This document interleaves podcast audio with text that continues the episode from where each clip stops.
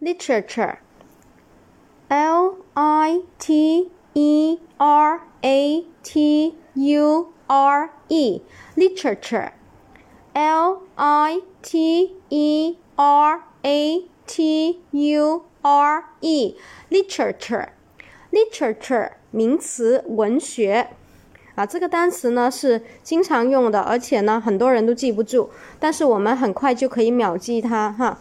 好 ，again。L I T E R A T U R E，literature，literature 名词，文学啊。下面我们重点来说一下这个常用单词的记忆方法。